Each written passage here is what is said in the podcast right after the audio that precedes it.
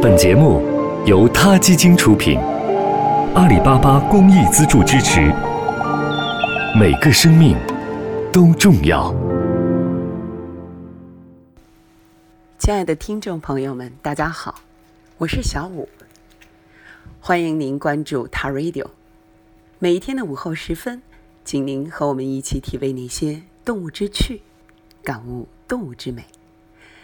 今天我要为大家带来的文章来自于作家刘心武，在巴黎宠物公墓读诗。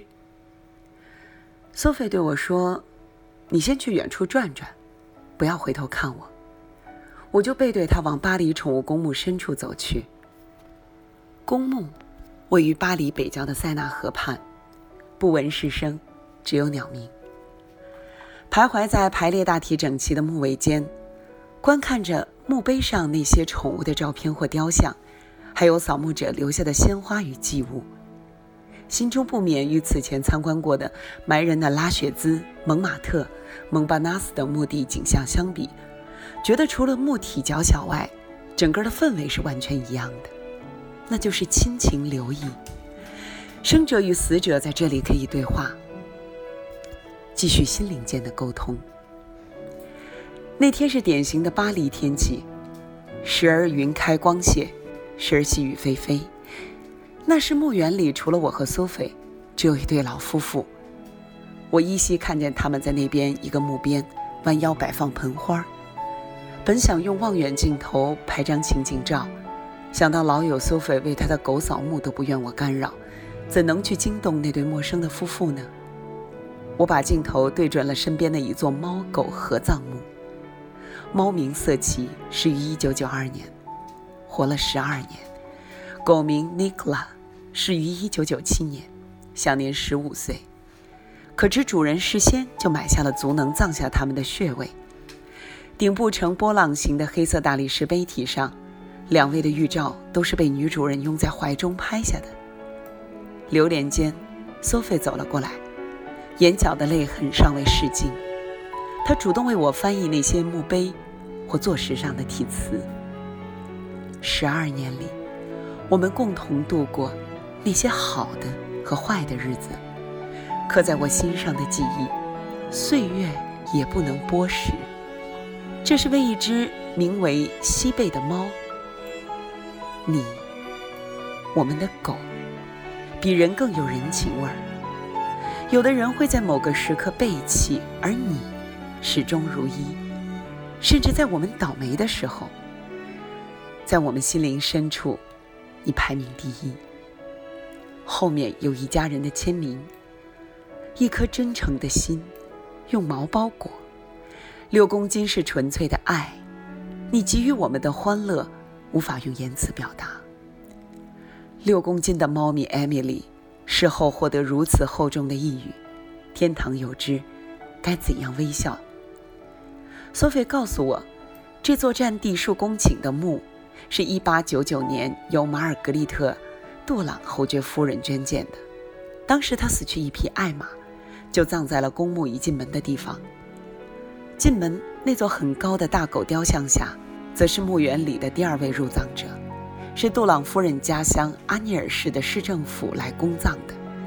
那里是个滑雪胜地。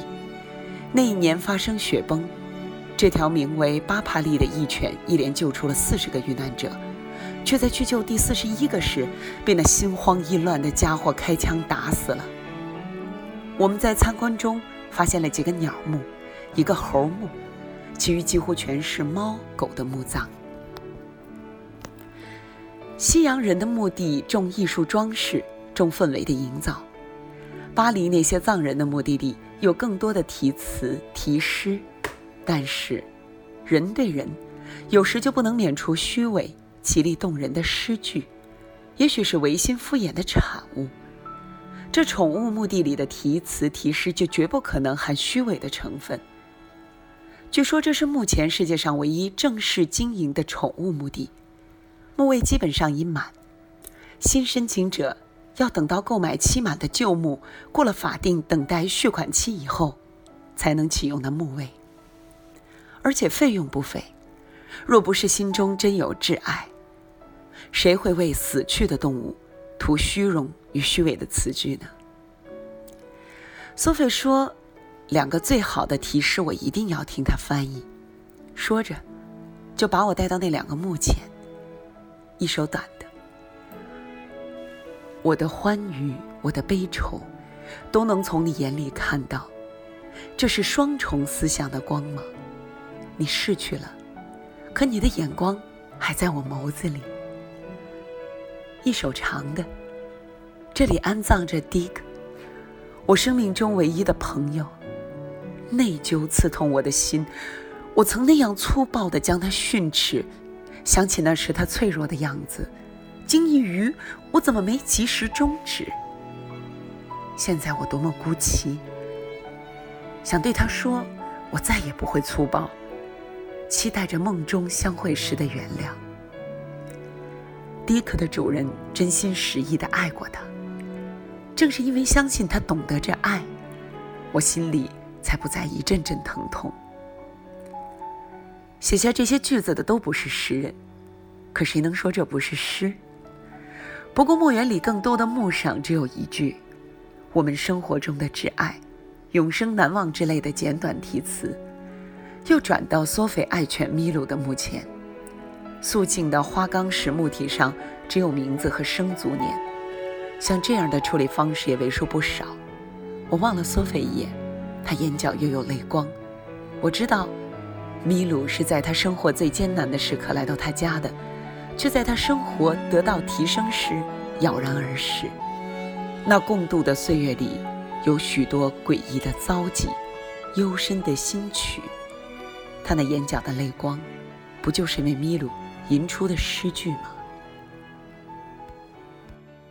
好了，今天的 radio 就到这里了，希望各位喜欢。